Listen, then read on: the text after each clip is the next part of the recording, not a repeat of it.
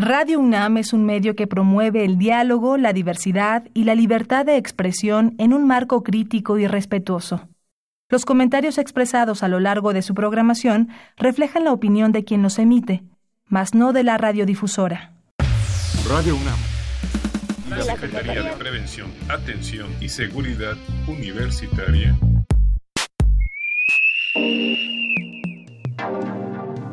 A través de la Dirección General de Atención a la Salud, presentan Confesiones y Confusiones. Un espacio de salud para los jóvenes.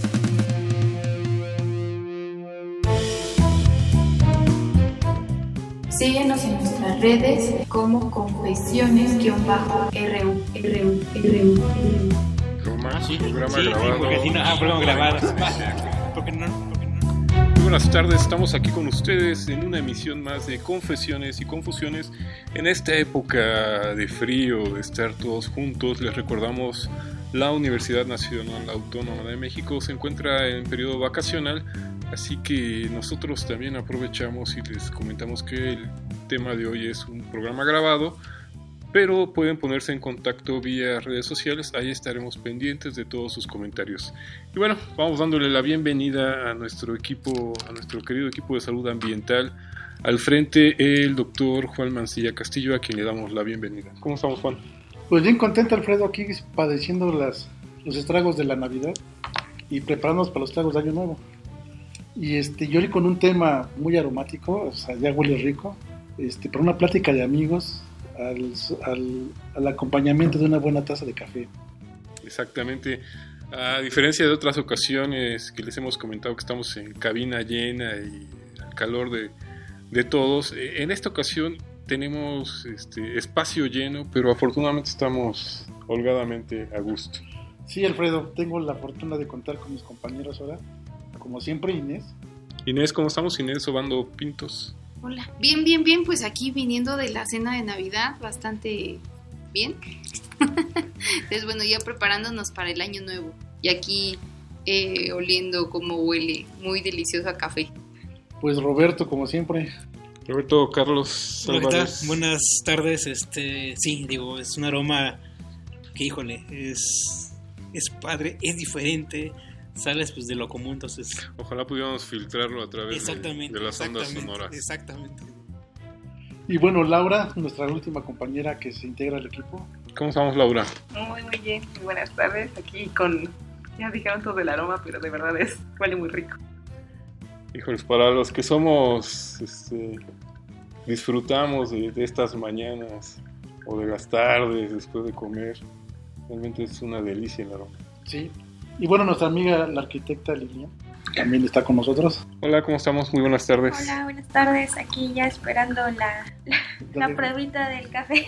Estamos todos formados para la degustación y vamos dándole la bienvenida a Raúl González. Muchas gracias, muchas gracias por la invitación, eh, a todos y cada uno de ustedes por la presencia. quien es el, el culpable de estos aromas tan agradables. Eh, es la fragancia del café, la fragancia en seco y el aroma cuando se moja. ¿no? En cuanto el café toca el agua, desprende algo que se llama aroma. Juntando el aroma y el sabor, pues nos da el flavor, ¿no? como, como se diría en inglés, se traduce en eso. El sabor, la unión del, del aroma con el sabor.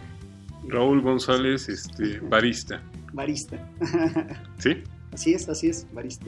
Y nos trae de compañía Nayeli Marcial. Hola, ¿cómo estamos, Hola, Nayeli? muchas gracias por la invitación.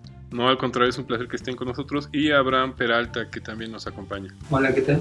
Pues Alfredo, creo que esta Platícanos plática... qué está pasando Creo que esta esta tarde. plática va a ser este, muy amena. Nos va a llevar este, pues, un grato sabor, ahora sí que un grato sabor este, en boca. Y pues este era una deuda que teníamos, ¿no? Este, hacer una segunda Emisión. emisión de, de- del tema de café y bueno, finalmente lo estamos logrando. Efectivamente, Raúl González ya nos había visitado en otra ocasión, pero sí nos quedamos todos este, con ganas de saber más. Y pues, este, aprovechando este tiempo, vamos relacionando un poco nuestro tema y averiguemos ¿Cómo, cómo, cómo, cómo llegó a nuestras manos una taza de café actualmente? ¿Qué, qué tuvo que pasar? Bueno, de entrada, eh, los datos o los registros más eh, cercanos a lo que nosotros conocemos como la bebida de café, pues se tiene su origen en, en Yemen, ya así como se, se conoce por ahí del siglo XV, pasando de, de, África, de Etiopía, se dirige a la península arábiga, ya muchos países en la, en la para países árabes empiezan a, a preparar el café. Su origen como tal todavía es desconocido, hay muchos. Que en ese sentido yo me detendría un poco, tú que eres este, experto, que te hace, que pues, de alguna manera le has dado la vida a este, a este, a esta planta, a, esta, a este fruto. ¿Cómo imaginarse ese momento? Porque para los que conocen la, la, planta, el grano de café, número uno, su pulpa es este, de un sabor muy desagradable. Y adentro viene un grano. Ajá, bueno, el... ¿Qué pudo haber sucedido? ¿Cómo te imaginas? No sé si alguna vez lo hayas probado. Cuando el fruto está maduro. Cuando está rojito. Cuando ya está rojito, en algunos casos el color se torna diferente. A veces un poco eh, color uva oscura. Más oscuro. Más oscuro. Pero la cantidad de pectina que hay dentro de la. En, en, la, en lo que sería la, la, la pulpa eh, es demasiado. Hay muchos azúcares se torna dulce, dulce, dulce. Aquellas personas que hayan probado alguna vez una, una cereza de café, porque es muy, eh, emula una cereza, ¿no? Tal cual. Eh, la pruebas y es realmente dulce, ¿no? Muy rico, muy, muy rico. Lo que en realidad llamó la atención, bueno, se cree, o así queremos imaginarnos, es que en algún momento la misma naturaleza, los animales mismos, o sea, hay varias leyendas, ¿no? Sobre las cabras, en algunos casos los monos, ¿no? Eh, que comen, comen esas, eh, esas frutas, ¿no? Entonces llama la atención eh, lo atractivo que puede llegar a ser eso, ¿no? Para la, pues para la misma naturaleza. En algún momento lo que sucedió fue, llamó la curiosidad de alguien que probó y efectivamente, ¿no? Le resultó dulce. Ahora, si lo consumes verde, como cualquier otra fruta, pues sí llega a ser amargo. ¿no? Pero en este caso, pues sí fue el momento preciso ¿no? de madurez. Ahora, esa es otra. Nos pudimos haber quedado con el fruto, como con otras tantas este, variedades Así de frutas es. que hay. Desechamos el, el grano, la, la, la, semilla, ¿no? Así es. De hecho, pues es todo un proceso, ¿no? El, la cereza como tal, la que ya nosotros conocemos, la semilla, todavía la recubren otras, eh, otras partes, ¿no? Hay unas películas, algunas que cuando se secan son muy duras, ¿no? En el caso del pergamino, que, que, que protegen al embrión, pero ¿cómo resultó? ¿no? O sea, ¿cómo es que llegó a, a, que el café se tostara y después se prepara y se llevara una infusión? ¿no? Entonces eso fue lo que se le da el, el mérito a los, a los árabes, ¿no? A los árabes, Yo imagino que fue a base de prueba y error, ¿no? O sea, tal vez un pastor estaba, como dices, con sus, con sus cabras en el monte, veía que se las comía, pues a lo mejor se la antojó, la probó, le supo feo. A lo mejor otra vez, en otra época, este, se le ocurrió hacer una infusión o tostarlo, yo qué sé, pero tal vez fue este, ensayo y error, ¿no? Sí, por supuesto. A lo que tenemos hoy.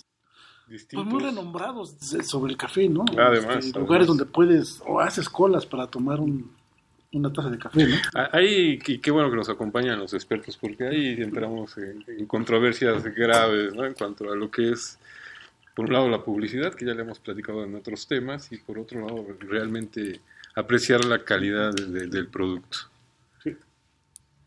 Este, en, en, este sentido, y bueno, no, no, no despegándonos un poco de, de, la historia, como bien lo marcas, eh, el fruto puede llegar a ser dulce, agradable a, al paladar, cualquiera diría de los que no están acostumbrados o, o, no, o, no, comparten este gusto, ¿en qué momento decidieron que era agradable este sabor amargo, fuerte? Pues precisamente en el momento en el que se especializa, ¿no? en que todo eso ya nos lleva a un recorrido. Al principio, bueno, cuenta las historias que se llegó a hervir los granos, se han llegado a hervir, y al probar esta, esta este resultado, pues amarlo, ¿no?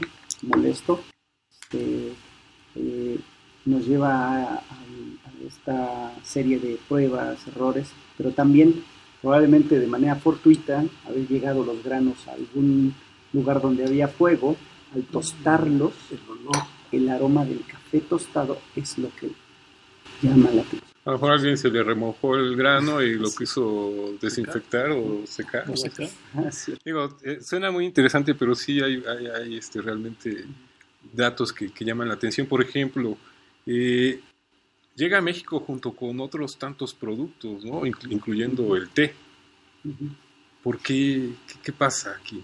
Bueno, curiosamente, ¿no? El café llega a, a Yemen, en la península arábica, y justo en, el- en ese mismo siglo, a mediados y finales del siglo, empieza a llegar a toda Europa. ¿no? Los, los, eh, los turcos ¿no? son los que llevan el café en la mayor parte de Europa, y de ahí pues empieza ese, ese gusto, y sobre todo, eh, como el café ser eh, altamente o con un impacto muy grande ¿no? socialmente y culturalmente hablando. Al paso de las culturas empieza a enriquecer, empieza a transformarse.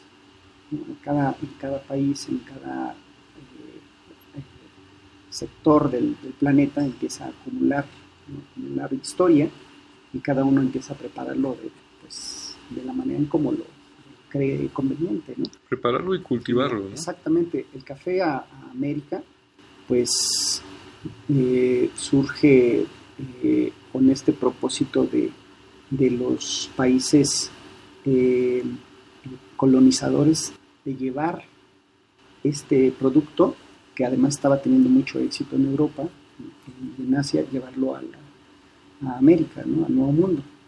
Entonces es ahí donde pues empieza una batalla, ¿no? una conquista, ¿no? de quiénes son los primeros que traen el café a América.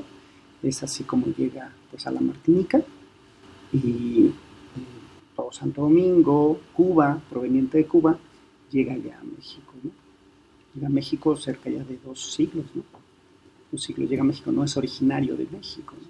Llega y se establece en. Le encantó la, Ah, la sí, tierra, no. Sí, sí, sí, un rinconcito. Es que hemos dicho que México es privilegiado por la zona geográfica en la que se encuentra, ¿no? Y acogemos muchas, muchas, muchas variedades. Y bueno, qué fortuna que tengamos producción de café en México, ¿no? Sí, por supuesto. De los pocos países que además de producir café, también producen vino, ¿no? Hay lugares donde... O es Exacto, uno o es exacto. O es uno o es otro, aquí se producen los dos.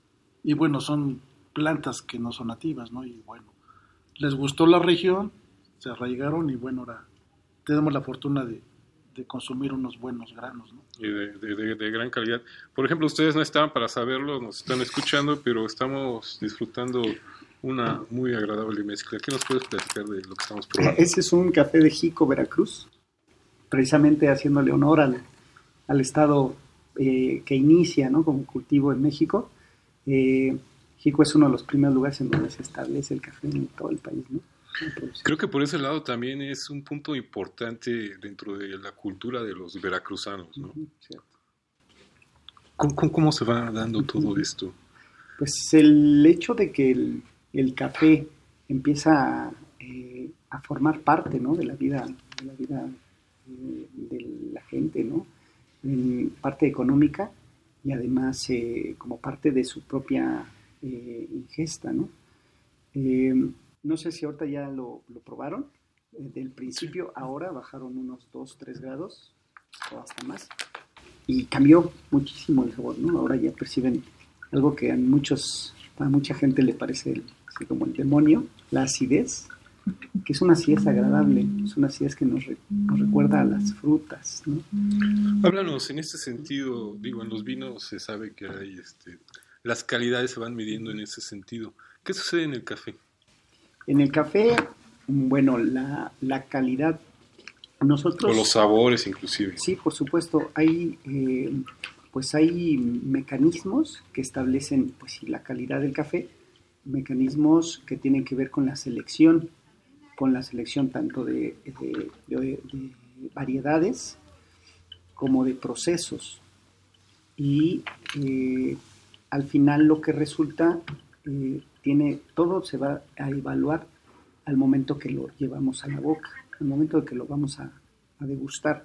Cuando un café es de alta calidad, generalmente son cafés más suaves, más delicados, que nos recuerdan a, los, pues, a las frutas como tal, a las semillas, a, los, a, las nueces, ¿no? el caramelo, de muchos eh, elementos que van a aportar cuando hablamos de calidad, cuando hablamos de complejidad y, este, y por supuesto impactan directamente en los precios del, del café. ¿no?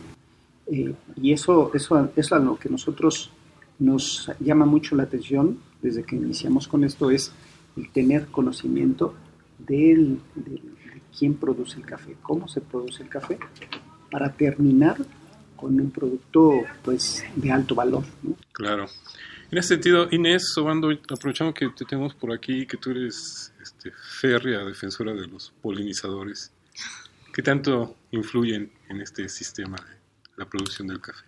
No, pues bastante. Bueno, sí que recordemos que todos los organismos polinizadores nos ayudan bastante en la, pues en la producción. Para darle este sabor distinto de distintos lugares. Pues sí, sí. Ahora sí que como nos los comentaba él la vez pasada en el programa anterior, que el sabor del café depende de también de la tierra, de todos los minerales que están pues mezclados y todo. Entonces, por eso las diferentes regiones que tiene nuestro país y que se ve, ¿no? La diferencia que si es de Chiapas, si es de Hidalgo, si es de Veracruz.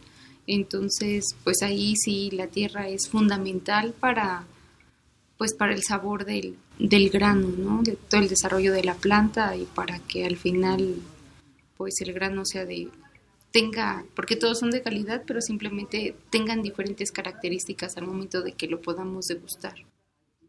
¿Y la acidez cómo la medimos? ¿Qué, qué, tanto afecta o qué tanto beneficia?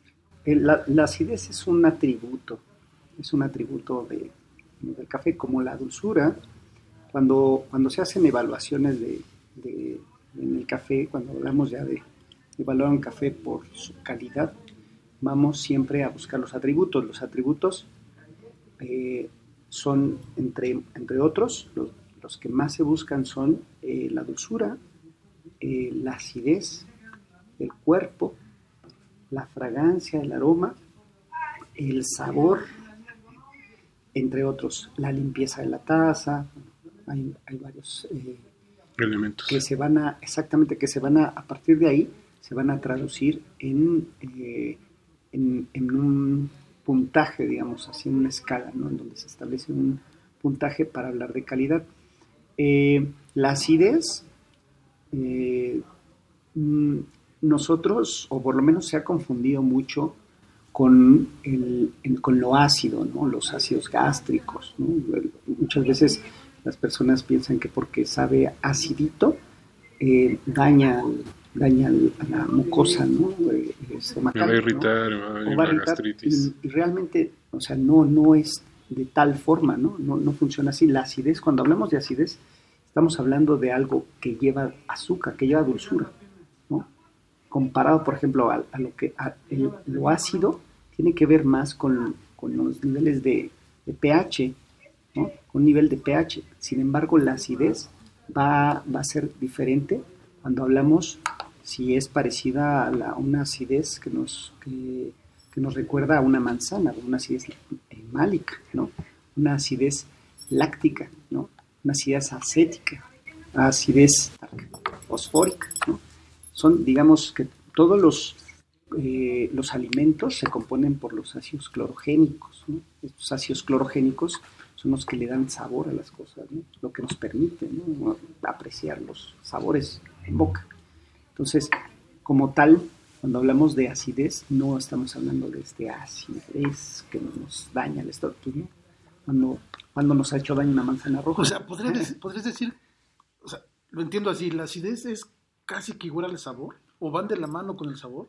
Van de la mano, van de es la parte del cuerpo. Es parte de los, es lo que va a configurar. ¿Y qué, ¿Y qué le otorga este nivel? ¿La tierra? Eh, sí, por supuesto, la tierra, son, son varios factores. Ah, es la tierra, eh, la variedad, el proceso, ¿no?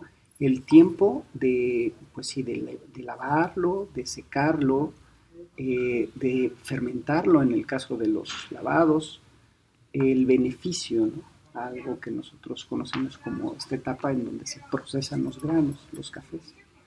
Eh, ahí es también donde se va a definir las características eh, eh, del, grano por sí mismas. Uno de los precursores, por supuesto, es el tostado. Tostarlo es uno de los precursores de, de estos atributos. Cuando el café es tostado muy claro, su acidez es más pronunciada. Cuando es muy oscuro, su acidez disminuye. Fíjate, yo pensaría que es al revés. Pues de hecho, tostar demasiado el café pues mata mucho de los atributos, ¿no? Muchos, muchos. Hay en, mercados o culturas que consumen cafés muy tostados, como es el caso en Estados Unidos, muy tostados y, no tienen acidez, ¿no? Le quitan. Hay mercados o hay escenas del café en Europa, por ejemplo, los escandinavos, pues les, les gustan más los sabores ácidos, ¿no? los sabores así, con, con tuestes muy claros, que son los que consumen más café en el mundo. ¿no? Entonces, Además. Es complejo. Cuestión de gustos, finalmente. Y en este sentido, y regresando un poco a nuestros orígenes por el gusto del café en México, ¿tú qué consideras a nivel costumbre haya aportado a, esta cultura del café México? Eh, hay algo que nosotros conocemos desde chiquitos, ¿no? El café de olla, ¿no? Es una es algo que, se ha venido a, juntar, ¿no? Es algo que nos ha dado eh, un reconocimiento mundial. La gente cuando llega eh, del extranjero, ¿no? Gente pues, que conoce que viene por primera vez a México busca el café de olla, el café con pilón. Para muchos es un café simplemente dulce. Así es. ¿Tú qué opinas? pues es culturalmente hablando, se habla de, mucha historia, mucha riqueza. El café de olla, pues su origen, por lo menos así nosotros lo, entendemos, se da a partir de, los grandes, o, bueno, a mí me gusta siempre relacionarlo con la parte más emotiva, ¿no? Al fogón de la revolución, siempre así, al, paso de toda esta transición social eh, ahí fue donde, donde tuvo su gran auge, ¿no? Chocolate, piloncillo, café. Eh, eh, al final pues teníamos una vida altamente energizante. ¿Tú cómo preparas un café de olla? Un café de olla. Digo, hay no hay una receta idónea, pero en tu caso. Sí, tiene que ser piloncillo, siempre piloncillo, canela, canela y un poquito de naranja. ¿Con leña o con gas? Ay, qué tal. bueno, pues con leña sería increíble, ¿no? Cuando estamos fuera de la ciudad, que ya está muy contaminado. creo, creo que es un plus para el café de olla, ¿no? Este, o sea, lo podemos hacer en la estufa. Bueno, la olla o de, barro, de, aluminio. No, de barro, no, de barro. Es que todo eso suma, suma a este café de olla, suma el sabor, ¿no? Como, bueno, quisiera hacer un paréntesis. Estamos tomando un café. ¿Qué nos dijiste que era café? De Veracruz, Jico, un lavado, proceso lavado. Y no le pusimos azúcar. o sea, este no, tiene piloncillo, no, tiene nada de azúcar. Nada, nada. A diferencia con un café de olla que va a dar el piloncillo, le va a dar un sabor mucho más dulce que esto, sin embargo. Pero cambia el sabor, perdón que me meta, al azúcar y el piloncillo. Sí cambia, sí cambia, por supuesto, pero también no le, no, no, no le, eh, no le restemos importancia ¿no? a los elementos. nosotros lo que pensamos es que no, eh, bien puede tener estos elementos como el piloncillo, pero cuando se juntan café, piloncillo, canela, chocolate, naranja, cardamomo, jengibre, o sea, todo lo que le podamos meter, se integran bien a la bebida, pues adelante, ¿no? Enriquece, ¿no? Eso, es un poco como las sociedades, ¿no? Enriquecer. Ahora, ya que te agarramos aquí en la preparación, porque digo, lo, lo, clásico ya, muy, este, muy, muy de ciudades, este, me compro mi, mi, estilo francés o mi, o mi cafetera este, con sus, ya sus aditamentos, ¿no? Pero en el café de olla hay que echarle el café a la olla. ¿En qué momento? ¿En qué momento se le echa el café? Uy, pues aquí las recetas ya van de... Ya varía. Ya, varía, ¿no? Según la, las costumbres. La cantidad. bueno, sí. Si tenemos una olla de 2 litros, 3 litros. A mí me ha sorprendido que luego en barra de, café nos, nos cuentan los clientes que al momento de preparar café de olla, las abuelitas o las mamás eh, tienen, tienen cuidado de que el café no se queme. Y eso es sorprendente. Como la tole. Sí. O sea, el café se quema. Así es, sí, pues se quema por dejarlo tanto tiempo en agua caliente o en, en- al fuego. Eh, tienen cuidado, sí, por supuesto que se quema. Muchas veces lo que hacen es, es lo último, el último elemento que se le se, se agrega al, al- al agua y se le apaga, ¿no? Y se tapa hasta ahí. Entonces es sorprendente porque uno pensaría que, Que se tiene que dejar que se tiene que hervir. dejar hervir porque así este, O lo hecho desde el principio más- para que la absorba. La infusión sea más concentrada. Fíjate, ahorita comentabas que se tapa. Yo conocí a una, a una persona, ya, ya, ya falleció, que él religiosamente, además que religioso, religiosamente tomaba su café a las 5 de la tarde. Entonces tenía un pocillito de peltre, ponía su agua en estufa, la, que hierva el agua, le agregaba su, su café de grano y la tapaba, la tapaba un rato. Y después se tomaba su, su, este, su café. Era todo un ritual que hacía esta persona para prepararlo y para tomárselo. A mí me, yo estaba muy pequeño en esas épocas, este, me impresionaba mucho todo lo que hacía para... Todo bueno, el rito que Y era. además era envidioso porque no convidaba de su café, nada más era para él. cada quien quisiera el, preparar el suyo. Síguenos en nuestras redes como confesiones-ru. Porque si no, ah, grabado. Este, bueno, ahorita que dijiste esa etapa, me, me- me evoqué a esas. De tal forma que entonces también el café nos lleva esas cuestiones románticas, ¿no? De, de las abuelitas, cómo lo, lo preparaban. O ahorita tal vez se me antoja también un poco siendo, no queriendo ser trágico, este, el, el café de muerto, ¿no? De un velorio. También creo que de velorio funeral. va de la mano también con el café.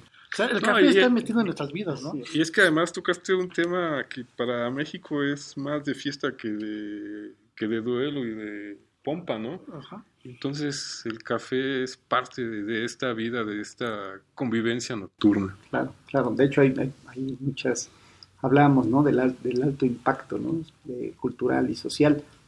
Hay países que tienen una historia muy grande ¿no? del café, como Colombia ¿no? o Italia, ¿no? consumen mucho café. Eh, en México, eh, el café se asocia siempre al- a, la, a la gente de, de la costa, ¿no? a Veracruz, un poco porque pues porque son producen mucho café porque su, su economía está basada ¿no? en, en el cultivo en la producción de café Chiapas por supuesto Pero además mucha gente se sorprende y sobre todo en estas áreas costeras que es el mediodía y la gente está café, con sí. café casi hirviendo ahí en- y, y al contrario dicen que los refresca, que, que se siente más a gusto. sí sí sí pues el café nos ayuda también a mantenernos despiertos ¿no? y concentrados atentos Eh, más allá de todo lo que se haya eh, dicho con anterioridad, con, décadas atrás, sobre lo malo que pueda producir el café, pues en los últimos años esto ha venido a, revertirse. ¿no? Cuando hablamos de, de buscar las preparaciones que hagan, que impacten en un buen sabor, que impacten en, en los, en, en- en las personas de manera agradable. He tenido muchos clientes que, que no toman café y, y- y eso para mí, cuando me dicen no tomo café, para mí ya es un reto. ¿no? Ya desde ese momento ya eh, tengo que hacer todo para que a esta persona le guste el café. Porque cuando me dan sus argumentos, cuando me dicen que no toman porque es muy amargo, pues inmediatamente me pongo en su lugar y sí, ¿no? El café es, se, se ha acostumbrado a tomar así, ¿no? Es fuerte, es amargo, Ajá, pero también hay cosas que si modificamos, si lo hacemos eh, eh, y hacemos que la preparación, que, ponerle un poco más de cuidado, puede resultar agradable. A veces hemos dado cafés que, que los clientes nos dicen que no sabe a café, ¿no? que sabe mucho a, otros sabores, menos a café. Entonces es válido llegar y al bar- a tu barista decirle quiero mi café. Así es, así es, así. así. Tienes tu preparación personal. Sí. ¿Qué nos puedes hablar rápidamente de, de gustos, de sabores, las, variadas, las variantes que se pueden encontrar? Bueno, pues ahí es donde más nos podemos enfocar, ¿no? Nosotros en, en lo que son las, eh, ya cuando hablamos de, de degustar, de catar el café, eh, eh, los sabores van a variar de manera muy, muy, muy grande. ¿no? Todavía se han encontrado muchos, muchos componentes del sabor, muchos componentes.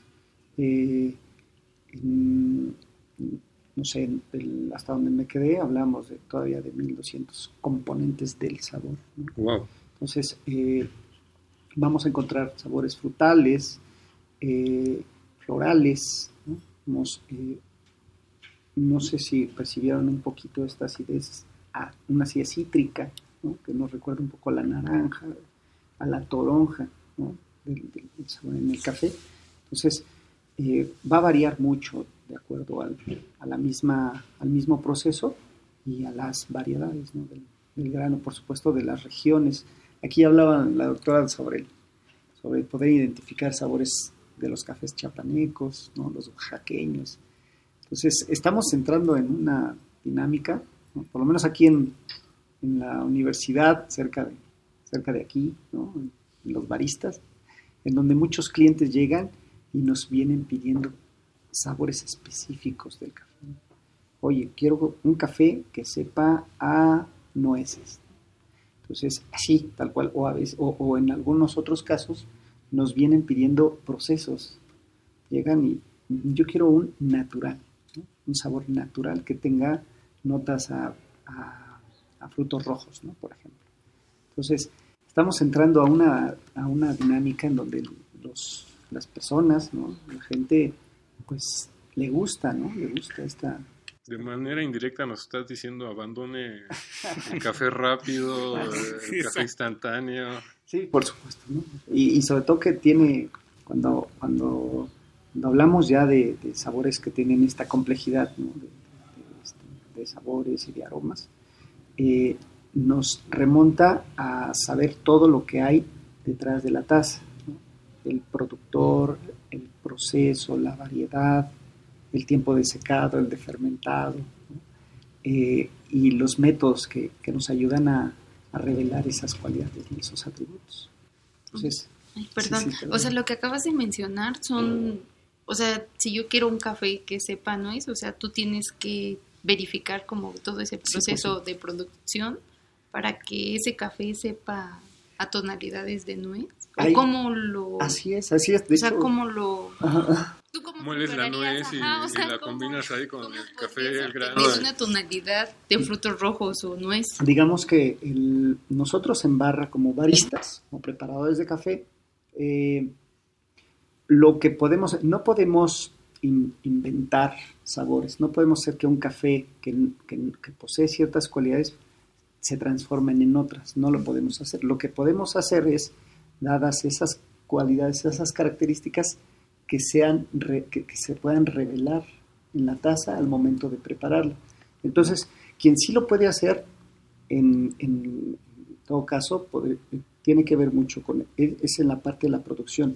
El productor sí puede llegar, puede desarrollar un café bajo ciertas características que haga que, apa- que, que se puedan eh, que se puedan obtener esos sabores. Pero sí, sí se puede. O hacer, sea, sí se puede. esta modificación que dices que se podría hacer es en el cultivo. Es en el cultivo.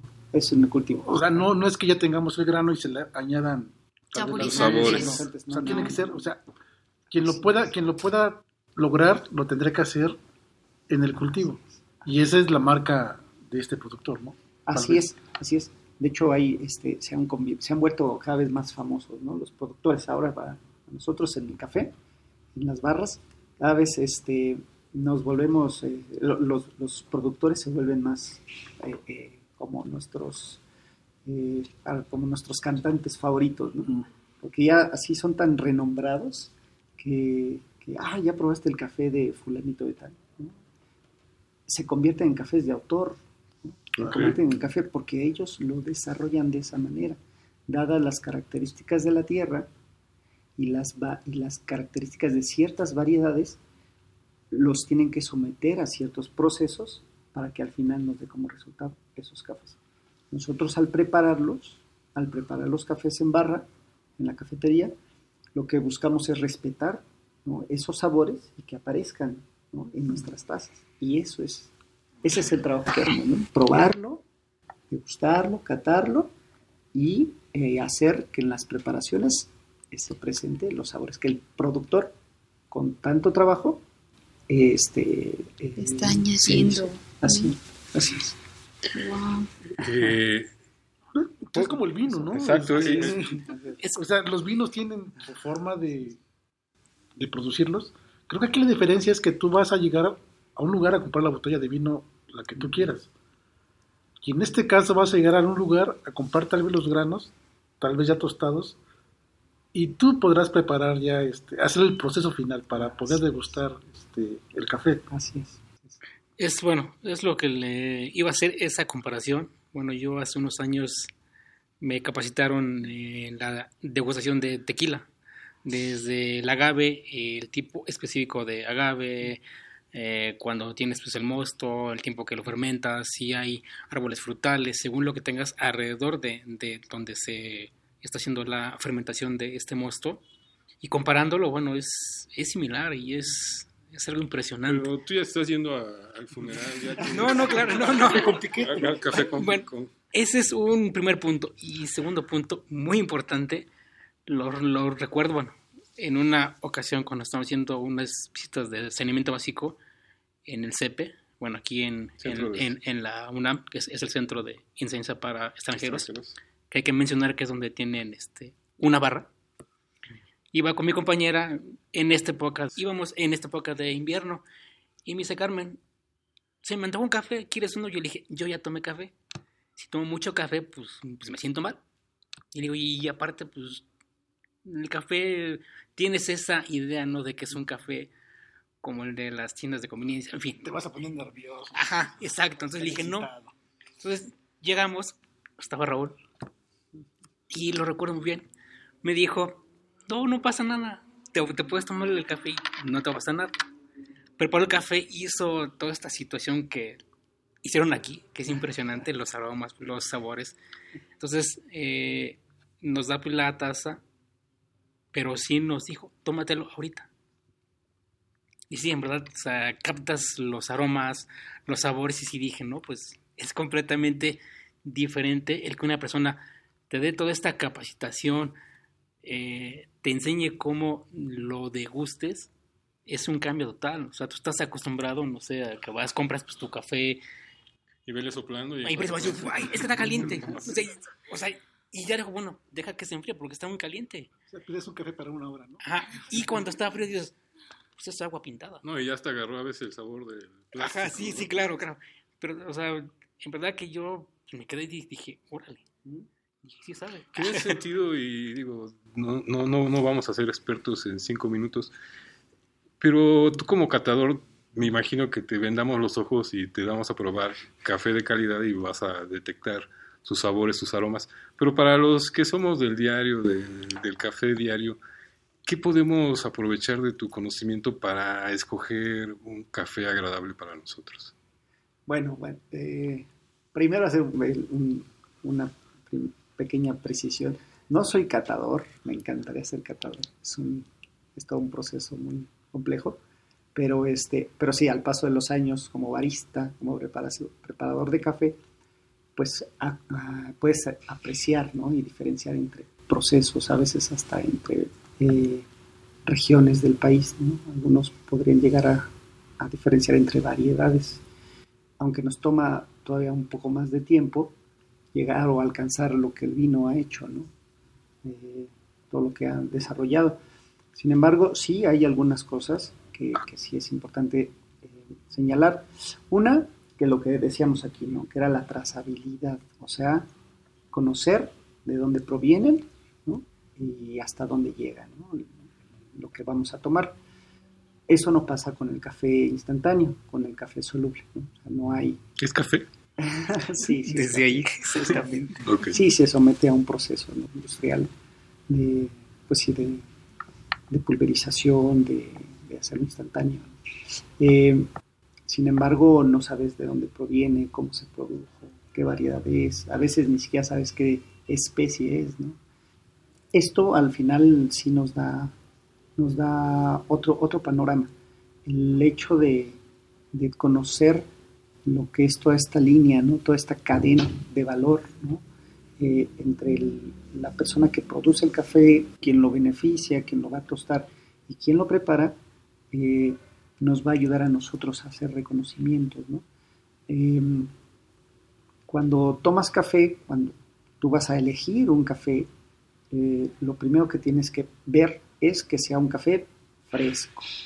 Fresco nos referimos a que sea de un tostado de hace unos días. Y entonces te dices, ¿cómo? ¿no? ¿Cómo voy a saber eso?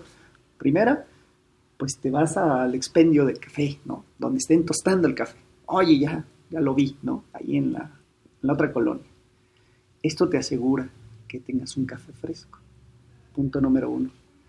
Punto número dos, si tienes la oportunidad de tener un café eh, recién molido, es perfecto, perfecto, ya. Lo que te vayas a tomar es lo que se va a moler. Eso sería lo ideal. Si no, pues compra eh, pequeñas porciones. Compra un cuarto de café para que no se envejezca. El café es un alimento, entonces también es perecedero. Y después de cierto tiempo aparecen sabores rancios, viejos. Entonces no es bueno, no es bueno para, para la experiencia sensorial, ¿no? para, para los sabores. Entonces si tienes un café fresco, que además nos ayuda que en México pues, produce café y eso, eso es muy bueno porque no tenemos que traerlo, ¿no? Como lo harían los europeos. Que tienen que traer el café de, otros países. Aquí lo tenemos. Y tenemos muchas regiones. Tenemos café fresco, recién molido y preparar solo lo que te vas a tomar. En las cafeteras eléctricas de estas de goteo, pues luego se llenan, ¿no?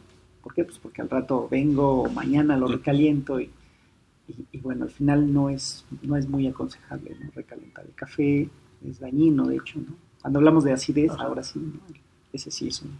Entonces, es una bomba. Ya, ya te hicimos caso. Hace rato decías... Ya te obedecí. ¿Qué era tu reto? Convencer a alguien que no toma café de que tome café. ¿sí? Ya lo convenciste, ya esta persona escogió su expedio de café donde lo van a, a, tostar y lo van a moler. ¿Cuánto tiempo lo puede guardar o cómo lo podemos guardar? ¿Y cuánto tiempo? Y si lo vamos a preparar, dices que este, preparar la cantidad que nos vamos a tomar, pero ¿se mide por cucharadas o cómo lo hacemos? Eh, ahí, ahí muchas veces eh, lo que ayuda es un poco la experiencia que uno, que uno vaya tomando. ¿no?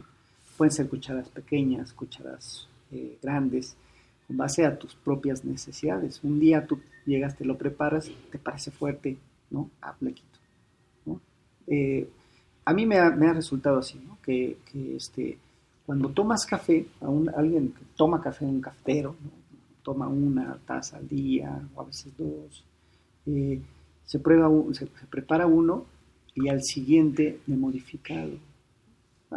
Cuando llegas al punto, ya siempre lo haces así. Marcas tu, tu, así es, así tu cuchara hasta dónde.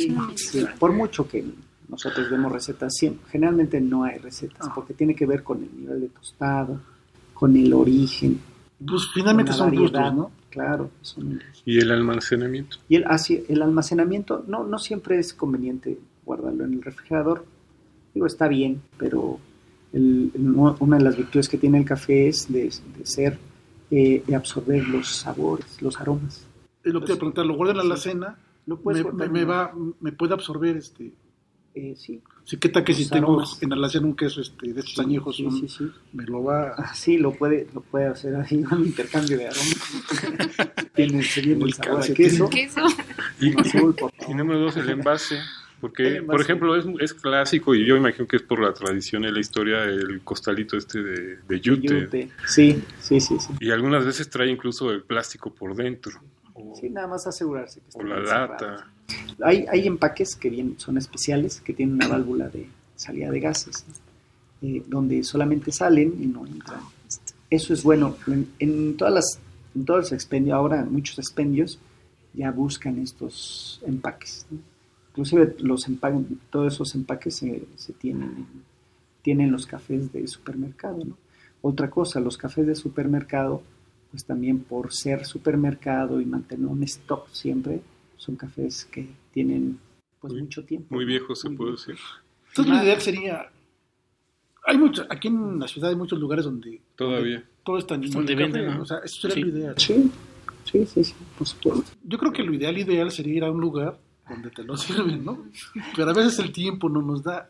O sea, alguien en la mañana se levanta y lo que primero que quiere es una taza de café. Entonces no va a ir en pijama o en chanclas a- hasta Ceú a un lugar. a Voy a, voy a esperar a que abra el barista y ¿Cómo le hago en mi casa? ¿Qué, qué nes- lo, lo mínimo que Sí. tengo que tener en casa para poder tener una tacita como estas de café en las mañanas? Y en las noches, a lo mejor. A mí, a mí me, yo realmente les voy a confesar que hace, hace muy poco, hace apenas unos dos o tres meses, compré un, to- un molino de mano. no tenía molino de mano en mi casa, ¿no? Cuando me dedicaba en esto, Irónico. cerca de 12 años. Eh, me, me traía el café ya molido y así lo hacía. Entonces no tenía ni aditamentos, no tenía jarritas como aquí, no lo tenía realmente, ni prensas, nada, nada, nada. Eh, lo que hacía era, me llevaba mi poquito café, mis 100 gramos, 200 gramos, y directamente en la taza sirves una, dos cucharadas, pones a hervir el agua y, lo, y el agua la viertes. Cuando está, en- cuando está hirviendo, lo apagas, lo dejas un minuto o directamente así. Lo avientas y lo dejas reposar durante cuatro minutos, de tres a cuatro minutos. El café, este proceso, este, o por lo menos esta, esta manera de, de prepararlo, es lo más parecido a una catación. Entonces vas a encontrar los sabores auténticos. auténticos. En ese sentido, y, y continuando con la idea aquí de, de Juan, eh, barro, aluminio. Este, Los materiales, ¿no? El- sí, número uno, ¿dónde lo paro? Y Lo- número dos, ¿dónde lo sirvo? Sí, los materiales son en realidad eh, el mejor material que podemos usar es una porcelana. Y porque el peltre es súper clásico para el café. Sí, sí, sí. Yo creo que lo que tengamos está bien, está bien, está bien. Si podemos mejorarlo, yo digo, eh, Creo, creo que, sí que estás diciendo, entendí así, las dos cucharadas sí, de café en la taza, ajá, directamente, hierves el agua. sí, O sea, aparte, o sea, no mezclas Todo el, separado. todavía no mezclas el agua con el sí, café. está bien, Ya que el agua está en el punto que tú lo quieras, sí. se echa, se agrega a la taza, Así es. se deja reposar y luego ya. Y ya se toma. En- con una cuchara pueden bajar los residuos. Nada más al tocarlos, ¡pum! Baja. se van al fondo. Y no lo remuevan, tómenselo así. Es la forma Y si tienes un jarrito Exacto. mejor, ¿no? Porque la pancita ahí se Ah, sí, es ahí, los, sí, claro. los granos y ya no te los tomas. Y añadir, añadir, agregarle azúcar. ¿Tú Pues- recomendarías? Yo, yo. Bueno, este, o sea, quiero, quiero aclarar, este, el, el café que nos diste, o sea, nadie le puso azúcar. No, no, no, no, sí, sí. no, No se- sé se lo cuántos tomen con azúcar. Yo lo tomo pues con azúcar. ¿Y qué te pareció? Sin azúcar. Pues ¿Agradable? sí, sí. Sí, agradable, no estaba... Bueno, a mí, la verdad, yo no tomo mucho café porque me produce como que mucha... Me pongo muy nerviosa. No sé si se deba a la calidad del café o a, a que eso produzca. Entonces dejé de tomar mucho tiempo, entonces soy bebedora de café ocasional. Pero a mí el, el café que me gusta muchísimo es el de Chiapas. O sea, de verdad que puedo probar muchos cafés. O sea, este me sabe muy diferente al de Chiapas. Y digo, no, o sea, soy así de Chiapas. O sea, nada más escucho que alguien trae café de Chiapas y digo, ay, sírvanme. Porque me puedo tomar muchísimas, bueno, sí, sí tomo bastantes tazas de ese café. Y, y sin azúcar, ¿eh? o sea, sin problema. Y este también, o sea, bueno, no sabe el de Chiapas, pero este sí está muy rico sin, sin azúcar, sin necesidad de echarlo. Porque sí luego están tan fuertes, bueno, a mí, muy fuertes y digo, ay, no, están muy amargos, no sé, y sí hay que Ponerle algo. Ajá, pero sí Sí. está muy rico.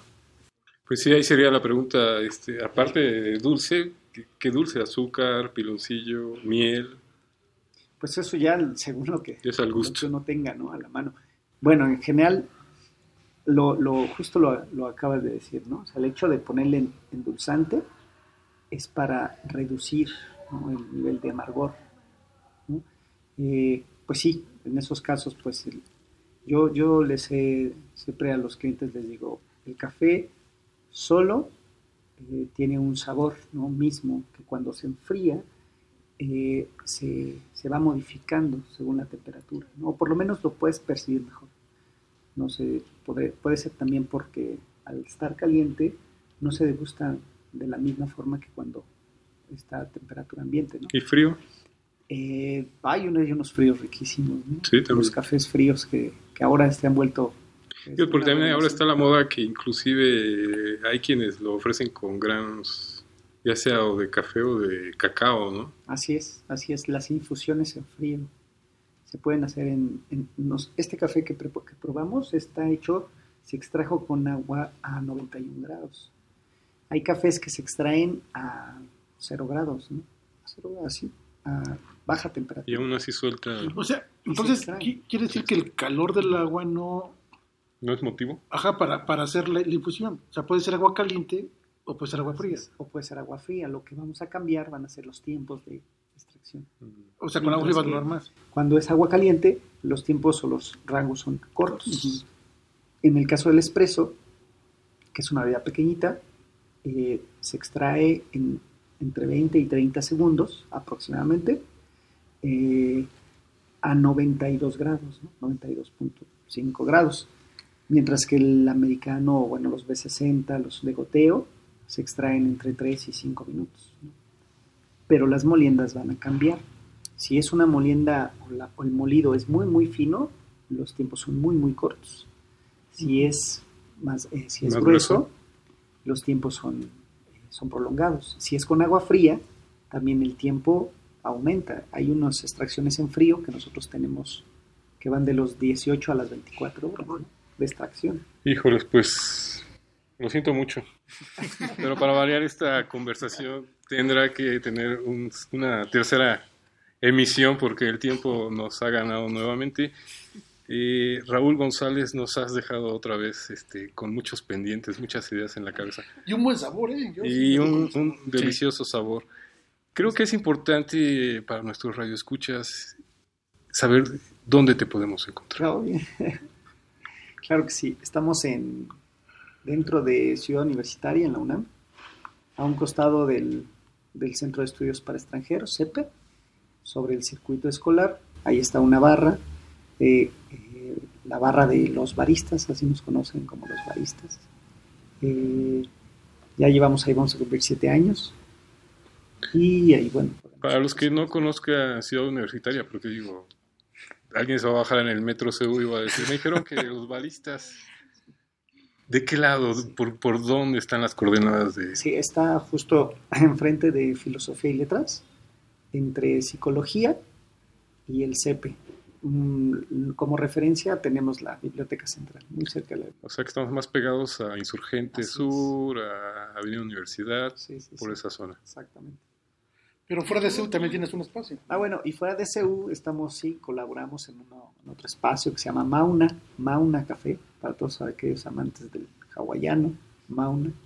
Eh, también, eso, eso está en la colonia Portales, Portales Sur, en la calle de Rumania, 700, esquina con Emiliano Zapata, ahí en la Benito Juárez. ¿Y eh, tus productos, tu, el café, las bebidas que tú ofreces, eh, van con estos cuidados que nos platicaste? Sí, por supuesto. De, de, hecho, van acompañados de, pues de, de mucha, mucho tiempo, ¿no? De, de, ofrecerles al cliente toda la información posible, eh, una gama extensa de métodos de extracción, y este, por supuesto acompañado de los sabores, de los aromas que van a obtener en sus tazas. ¿no? Ya en otra ocasión hablamos de las prensas y todo eso, pero sería interesantísimo retomarlo. Desgraciadamente, hoy, hoy no va a ser. Pero algún sitio en las redes, digo, ahora estamos todos virtualmente existiendo. ¿Dónde sí, te sí, podemos sí. encontrar? Pues vamos a, van a encontrarnos en la página de, bueno, en Facebook, como Cafetería Los Baristas, y eh, Mauna, Mauna Café, así nos van a encontrar. Cualquier información, de hecho ahí ponemos siempre información que respecta al, a los orígenes de los cafés que nosotros tenemos, los sabores ¿no? que vamos a ofrecer. Eh, pronto vamos a hacer también una visita a una finca, Vamos a ir a conocer a los productores, que nos revelen todo lo que ellos hacen y vamos a, a intentar compartir. Tener ahí, probar café, ¿no? Ahí directamente. Entonces, también eso vamos a hacer una invitación abierta. Todos se quedan. Ah, pues hay que estar súper pendientes de esta página. ¿No la repites? ¿Los baristas? Los, cafetería Los Baristas. Cafetería Los Baristas. Y en Mauna Café. Mauna Café. Pues ha sido un placer nuevamente tenerte a ti con nosotros y espero se repita. Claro que sí. Comprometemos aquí a los presentes para... Pues ya está. Ponle fecha. pues ha sido un placer. José Juan Mancilla Castillo. Pues Alfredo, este feliz año nuevo, que el que venga nos vaya de maravilla. Raúl, muchas gracias por, por venir. Muchas gracias ¿no? a ustedes y este, siempre es muy grato ¿no?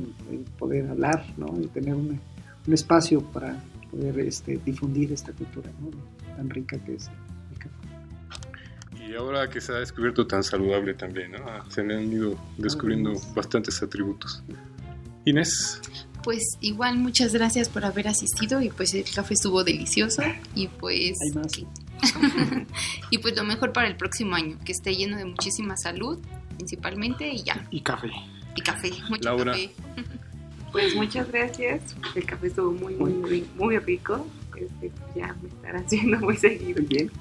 Y bueno, como se por ahí dando fe, estuvo también con nosotros la arquitecta Liliana Itzel Delgado Morales. No, pues me alegra haber estado aquí para conocer este proceso del café y pues gracias por la degustación y pues que tengas un año muy bueno. Muchas gracias. Roberto Carlos Álvarez. Este, pues igual, muchas gracias y créanme, yo sí les hago la invitación. O sea, visiten. A mí me pasó. Visítenlo con la historia que les pueda dar, aunque sea breve, pero créanme que el café sabe mejor. Exprímanlo a él y a, y a sus Exactamente, a sus exactamente, exactamente. Ha sido un placer. eh, te agradecemos Raúl González. También le agradecemos a Nayeli Marcial y a Abraham Peralta, que es parte de, de tu equipo que Claro está que sí, acompañando. baristas. Sí. Gracias. Baristas, todos ellos. Nos despedimos de ustedes. Esta fue una producción más de Confesiones y Confusiones. Les recordamos, fue un programa grabado, así que vía redes sociales estamos en contacto con usted. Se despide de esta emisión Alfredo Pineda. Hasta la próxima de Confesiones y Confusiones. Un saludo a todo el equipo, deseándoles un gran año, un buen inicio y nos seguimos escuchando. Hasta la próxima. Confesiones-RU, RU, RU. Radio UNAM. La Secretaría de Prevención, Atención y Seguridad Universitaria.